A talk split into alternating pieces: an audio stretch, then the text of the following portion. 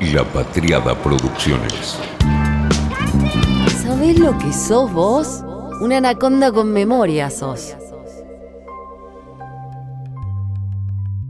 Debe haber, yo no lo tengo, un buscador de palabras no escritas, sino de palabras dichas. Debería haber, así encuentro, la cantidad de veces que en estos anaconda hablé de alfabetización digital, de educación cívica digital, de ciudadanía digital.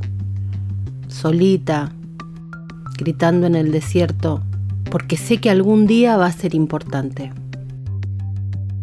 Cuando lo escuché el otro día a Gustavo Vélez en el Consejo Económico y Social hablar de esto mal, porque lo presentó mal, levanté la cabeza, con entusiasmo, porque obviamente que al lado de la inflación y del acuerdo con el fondo, este tema es muy puesto menor. Pero son esas obsesiones a largo plazo, porque van moldeando la cultura, porque nos van moldeando sin que nos demos cuenta. Tic, tic, tic. La gotita, la técnica que sabe colarse sin mostrar su ideología. El tráfico cultural, los comportamientos para siempre. Entonces cuando lo escuché hablar, me entusiasmé. Algunos pusieron el grito en el cielo. Por derecha, no, ¿cómo van a regular? Como si pudieran. Y desde el gobierno algunas voces críticas porque a veces te das cuenta que ni siquiera entienden el problema. Yo me entusiasmé igual. Me entusiasmé y fui a leer. En argentina.ar y en la página del Consejo Económico y Social está todo colgado. Y pese a los alaridos, uno va buceando y te das cuenta que dicen lo que venimos diciendo acá. Mira, hablan de la digitalización de la cultura y de la virtualización de un número cada vez mayor de actividades de la vida cotidiana como fenómeno global y persistente. Hablan de la revolución 4.0, los modelos actuales de negocios basados en datos y la popularización de nuevas tecnologías, que conforman un escenario de interacción y participación que desafía las capacidades estatales tradicionales. Cuentan incluso en estos documentos que en enero de 2022 casi 5.000 millones de personas fueron usuarias de Internet y 4.62 mil millones fueron usuarios activos de redes sociales. Cuentan en esos documentos que los usuarios de Internet entre 16 y 64 años pasaron en promedio 7 horas diarias en Internet y 2 horas y media en redes sociales. Cuentan también que el 58% de las personas compramos alguna vez productos o servicios en línea y que un 10% más fue en relación al año anterior. Dicen esos documentos que buena parte de los servicios brindados por plataformas digitales de gran popularidad se sustentan en el desarrollo de algoritmos poco transparentes y la recolección masiva y automatizada de datos. Dicen que el alcance y la velocidad en la propagación de noticias falsas, la proliferación e intensificación de discursos de odio y la aparición de nuevas formas de violencia erosionan la amistad social, debilitan los lazos comunitarios y hasta amenazan la convivencia democrática y pacífica. ¿Cómo no me voy a entusiasmar con eso que dicen, si es lo que venimos diciendo?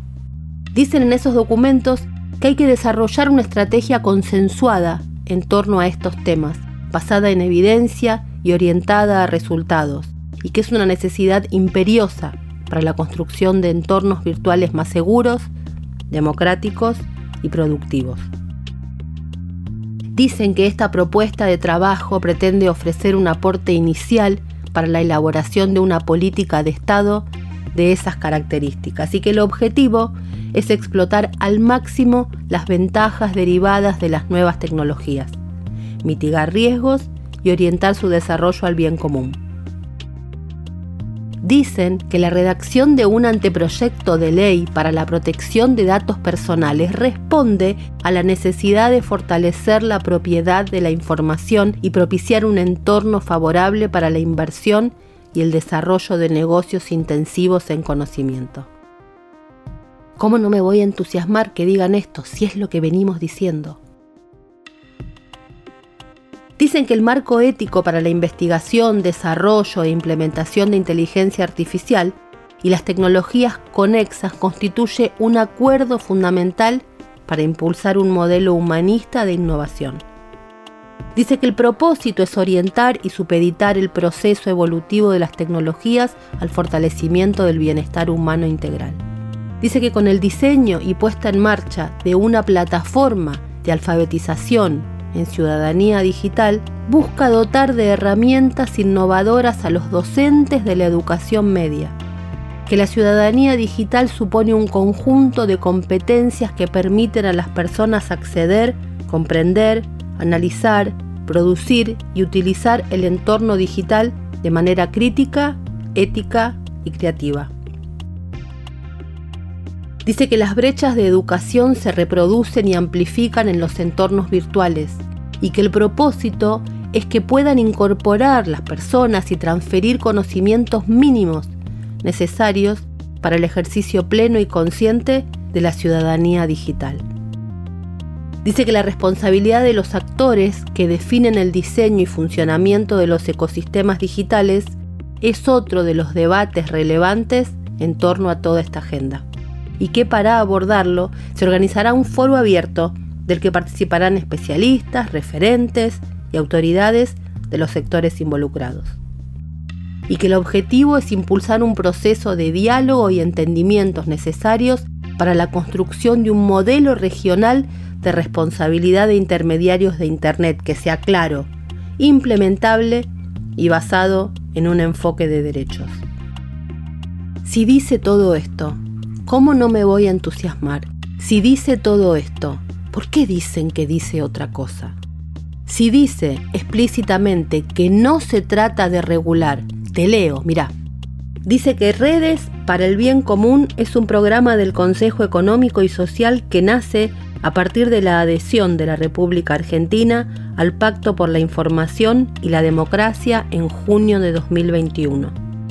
Dice, textual, no significa ni un intento de regular las redes sociales, ni un intento de vulnerar la libertad de expresión, ni mucho menos avasallar ningún derecho constitucional. Si dice todo esto, ¿cómo no me voy a entusiasmar? Si dice todo esto, ¿por qué dicen que dice otra cosa? No sé qué dicen los demás. Yo lo que recuerdo es lo que decimos acá, lo que venimos diciendo en Anaconda. ¿No te acordás? ¿No lo escuchaste? Dijimos esto.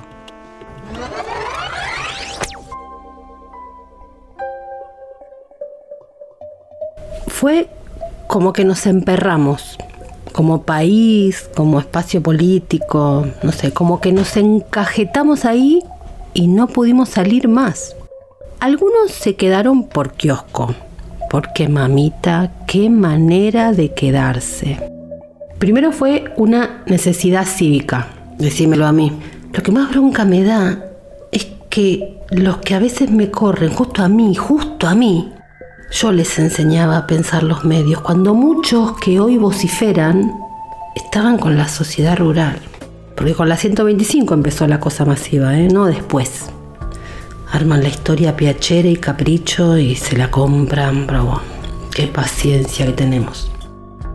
Hoy muchos la siguen porque desconocen lo que pasa, porque son vagos, porque son tercos, porque son ignorantes. Otros siguen hablando solamente de los medios porque han armado kioscazos de eso. Aportan cero. Son un meme. Son un meme. Bueno, um, primero fue necesidad cívica. Fue alfabetizar mediáticamente a la población. Fue una necesidad cívica. Me acuerdo las primeras veces cuando decía que la objetividad no existe, uy, se enojaban. Yo explicaba que siempre se habla desde un punto de vista, desde una perspectiva, que uno no puede desprenderse de quién es para hablar. Hoy nos parece obvio. ¿Sabes lo que era? La facultad incluso pero cuando eran las charlas por fuera del ámbito universitario, mmm, cómo se enojaban. Cuando decía que en la selección de lo que se dice o lo que se toma hay una elección ideológica, consciente o inconsciente, pero ahí hay un punto de vista, una decisión política, consciente o inconsciente, se enojaban, los periodistas. Ni hablar, me acuerdo cuando se conoció el informe sobre la cobertura de la 125, ese que hice en aquel momento, me salieron a la yugular con una virulencia, porque se podía hablar de todo, ¿viste? Pero no de los medios. En ese momento era riesgoso hablar, no era fácil hablar. Hoy, va, cualquiera. Muchos de los que hoy me corren decían que ese informe era demasiado K.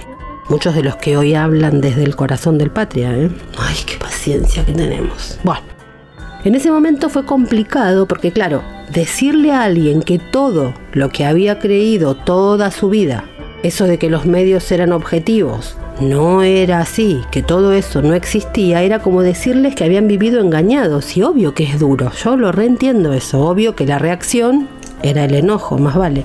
Pero siempre me pareció que al poder, ese que te construye, que te moldea, no el que adjetiva, ese se lo ve, el que te prepara a lo que sos, a ese hay que desnudarlo.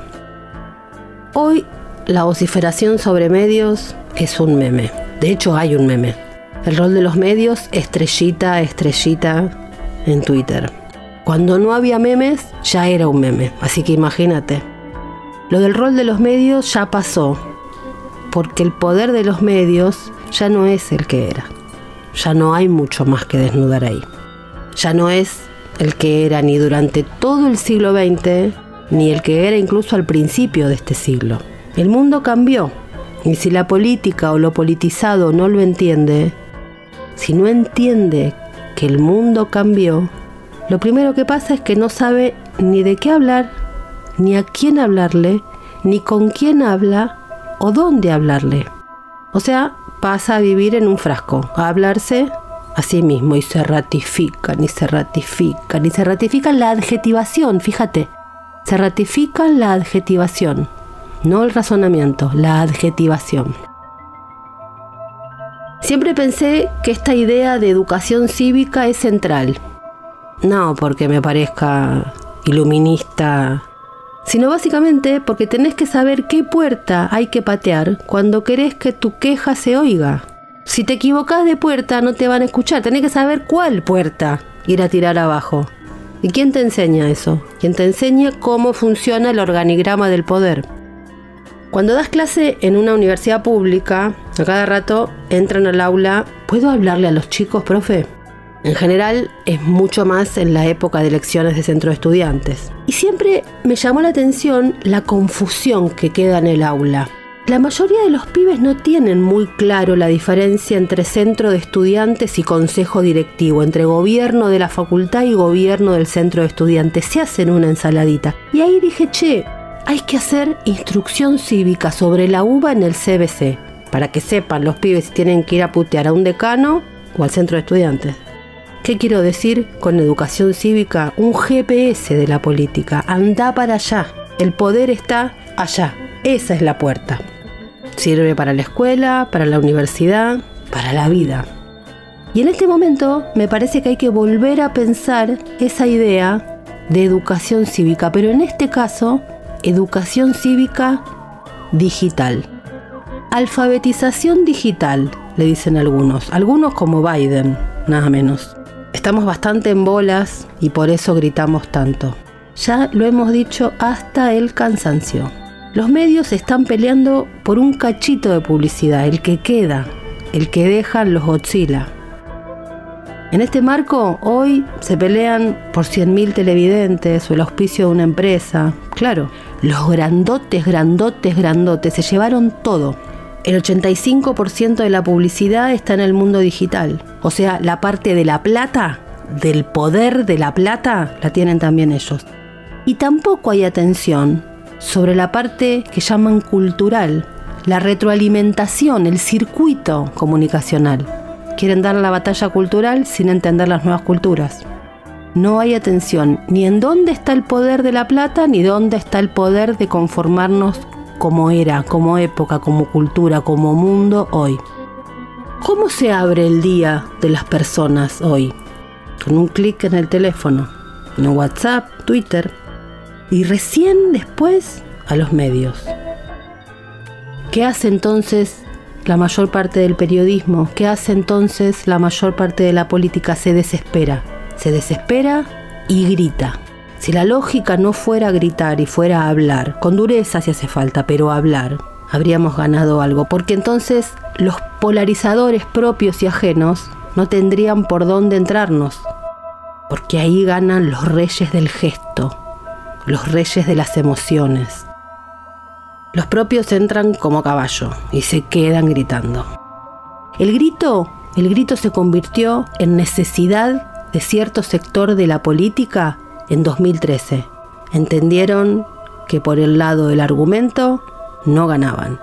Y entonces crearon el movimiento político del alarido, intratables, que no hace más que reproducir el ruido de la época, sobre el que no paran de crecer las plataformas.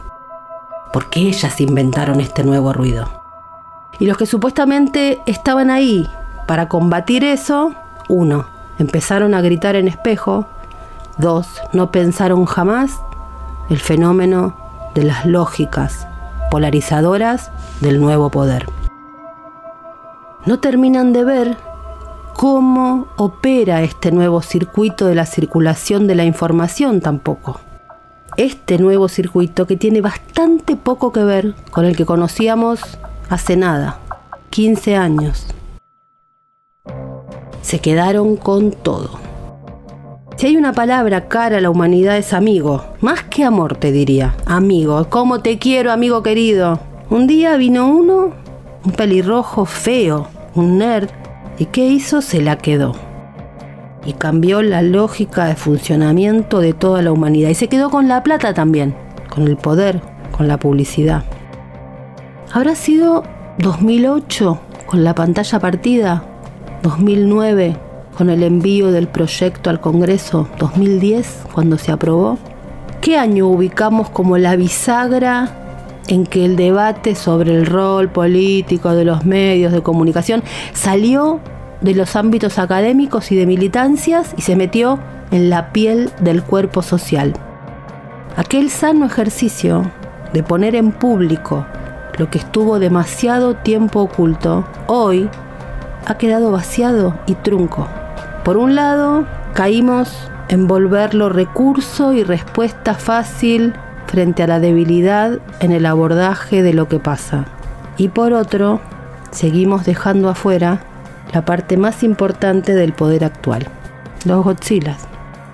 En lugar de interrogar sobre el poder en la comunicación, sobre dónde reside el poder corporativo más poderoso de la comunicación, que después de todo se trata de eso, ¿no? De repetir como mantra el nombre de un diario.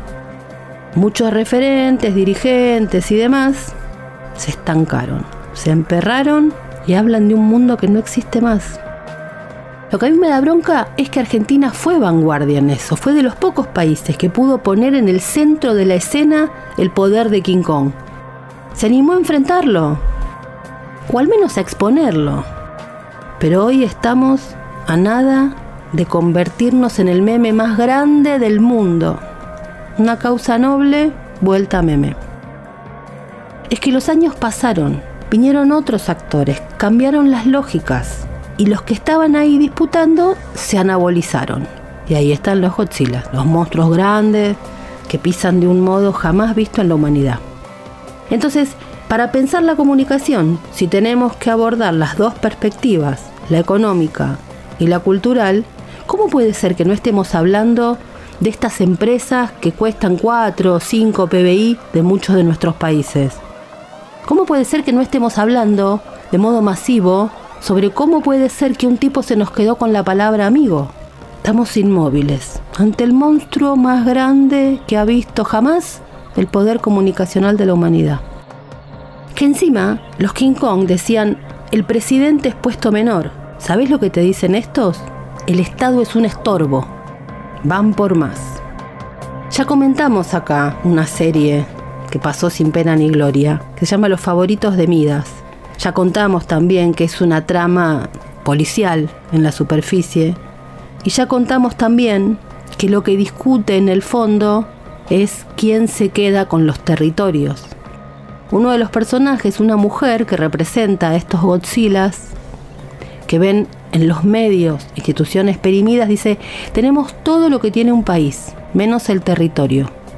Pero los territorios son obsoletos, son muy pesados, son un estorbo. Ojalá pudieran eliminarse. Nosotros ofrecemos al público exactamente lo que quiere y al precio más barato posible. Ya lo dijimos. Uno de los errores más habituales es considerar a los monstruos digitales como una etapa superior de lo mediático. Esa es la mirada habitual de muchos de los ámbitos de la política y la comunicación. Pero es una mirada sepia, desactualizada. Ya lo dijimos. Por supuesto que no se trata de tirar por la ventana la vieja caja de herramientas, sino de comprender que hoy no nos alcanza, que es urgente salir del eslogan vacío, de la comodidad que nos ofrece el Excel ideológico que usamos. Ya lo dijimos. Ya dijimos que el territorio digital es comunicacional, pero no es el mediático, que tiene otras reglas, otras lógicas, que rompió el paradigma madre de la comunicación que conocimos hasta hoy, el esquema emisor, mensaje, receptor. Ya no alcanza, porque todos somos receptores, emisores, todos tenemos palabra pública. No, no somos todos iguales. Pero cuando la época cambia un paradigma, ponele atención. Ya lo dijimos. Tan complejo es el fenómeno que vivimos que hoy quienes se enfrentan a los Godzilla no son otros que los que nosotros enfrentamos los King Kong.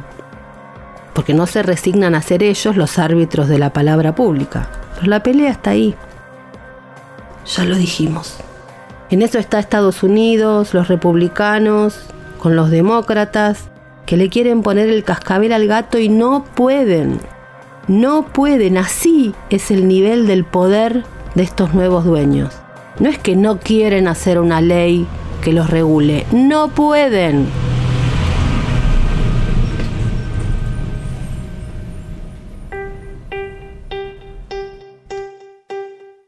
Y además, ¿cómo se regula lo que no tiene fronteras físicas?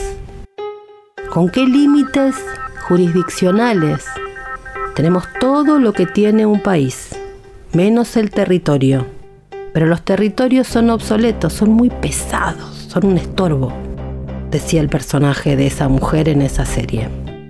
Ya lo dijimos. En esta cruzada están los demócratas, los republicanos, el Papa Francisco, que en esa encíclica maravillosa Fratelli Tutti demostró ser de los pocos en el mundo que comprenden cabalmente el fenómeno. Está la Unión Europea, se la pasa metiéndole multas y multas y multas y nada.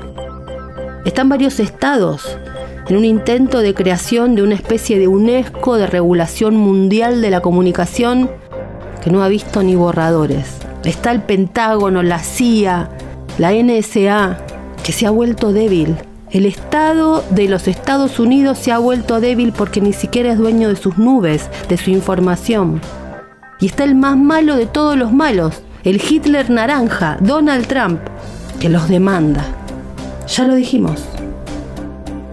Las empresas de redes sociales y de la red están autorizadas, según la ley actual, a moderar las plataformas. Una cosa que se llama sección 230 que exime a las empresas de Internet de la responsabilidad por lo que se publica en las redes y también les permite eliminar las publicaciones que violan sus estándares.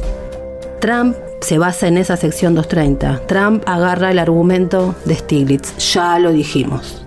Trump quiere probar que las tech son editoras de contenido. Ya lo dijimos. Y entonces, mientras le encontramos el agujero al mate o mientras los estados se ponen de acuerdo, o Elizabeth Warren dinamita Facebook. ¿Qué hacemos? ¿Seguimos discutiendo un párrafo de Clarín? Todos extrañamos el mundo binario de malos y buenos. A mí me encanta la Guerra Fría. La amo porque es épica, porque nos dio la mejor narrativa, porque es fácil, porque quien no lamenta la disolución de la Unión Soviética no tiene corazón. Pero quien quiere restaurarla en su forma anterior no tiene cabeza. Lo dijo Vladimir. Todos extrañamos el mundo binario de malos y buenos, pero no corre más. Hay que mirar con un ojo lo que hacen los King Kong, mientras al mismo tiempo aprendemos a cuidarnos de los Godzilla, ¿Qué hacemos mientras entonces? Lo que ya hicimos. La administración de Biden está pidiendo más dinero para programas de alfabetización digital, con el fin de capacitar al público en identificar el contenido de odio y en lo que dice resistir al reclutamiento por grupos extremistas. Educación cívica, pero digital. Profe, ¿puedo entrar al aula a hablar con los chicos? Entremos a los hogares a hablar con los adultos y con los chicos. La distancia que se ha abierto entre los adultos y los de menos de 40 es bestial. Entre la política y los consumos de las mayorías es preocupante y grave. Fíjate que hay tres generaciones sobre las que los más grandes y gran parte de la política no saben ni qué terrenos comunicacionales consumen, ni cuáles habitan, ni qué contenidos crean. No les hablan. ¿No es irresponsable ya que no se haga algo? ¿No es ya irresponsable no abordarlo desde lo masivo? ¿No es irresponsable que le sigamos permitiendo a quienes no saben que sigan hablando y nos tabiquen el problema? Como dice Ligüela, ayudar a los más grandes a no quedarse atrás y a los más chicos a entender la lógica de las cosas. Eso es una decisión política. Yo lo lamento por muchos, pero en 2022 analizar el título de un diario ya es lastimoso. No me voy a olvidar nunca cuando un pibe de secundaria, recién terminaba la secundaria, estaba en el CBC militante, él me dijo, Mariana, en una entrevista, cuando Máximo dijo que las redes sociales no eran del mundo real, nos expulsó. Yo no sé bajar un torrent. No lo sé y no lo voy a aprender nunca. Para eso está Ligüela que me ayuda. Pero sí entiendo que mi hija no sabe lo que es mirar televisión, porque jamás consumió televisión con la lógica que yo la conocí. Ella no consume porque no conoce lo que es la televisión sin la posibilidad de retroceder y avanzar ella no sabe lo que es la lógica no plataforma. La TV la espera a ella y no al revés. Cuando alguien dice que ese mundo no es real, que el mundo virtual no es real, está diciendo que los dos años de los chicos en clase por Zoom no ocurrió. Está diciendo que los encuentros virtuales de abuelos con sus nietos, cuando no podían verse, porque ver a sus nietos podía ser la posibilidad de contagiarse y morir, está diciendo que ese vínculo no ocurrió. Cuando alguien dice que lo digital no es real, está diciendo que el esfuerzo de las personas mayores en plena pandemia, de bajarse a una aplicación, entender cómo funciona, cambiar 60 años de ir al banco por comprender cómo hacer una transferencia, no existió. O sea que estamos dejando afuera al decir que eso no es real a cuatro generaciones de seres humanos, las que nacieron en la era del mundo digital y quienes hicieron un esfuerzo sobrehumano por acercarse a él. Si la política hace eso, ¿qué pasa? ¿No es irresponsable, no es grave no hablar de eso? ¿No va siendo hora de que podamos discutir con nuestros hijos qué hacer con ellos en las redes sociales? Para leer al pato Donald es una gran obra para estudiar, pero no sirve. Creer que decirle no a Disney era solo una cuestión de declamar no sirvió. Negar la realidad existente nunca es un buen plan. Sale mal, hagamos algo. Educación digital para que no nos gobiernen tan fácilmente a todos. Para salir del frasco y para que nos salga de una buena vez bien.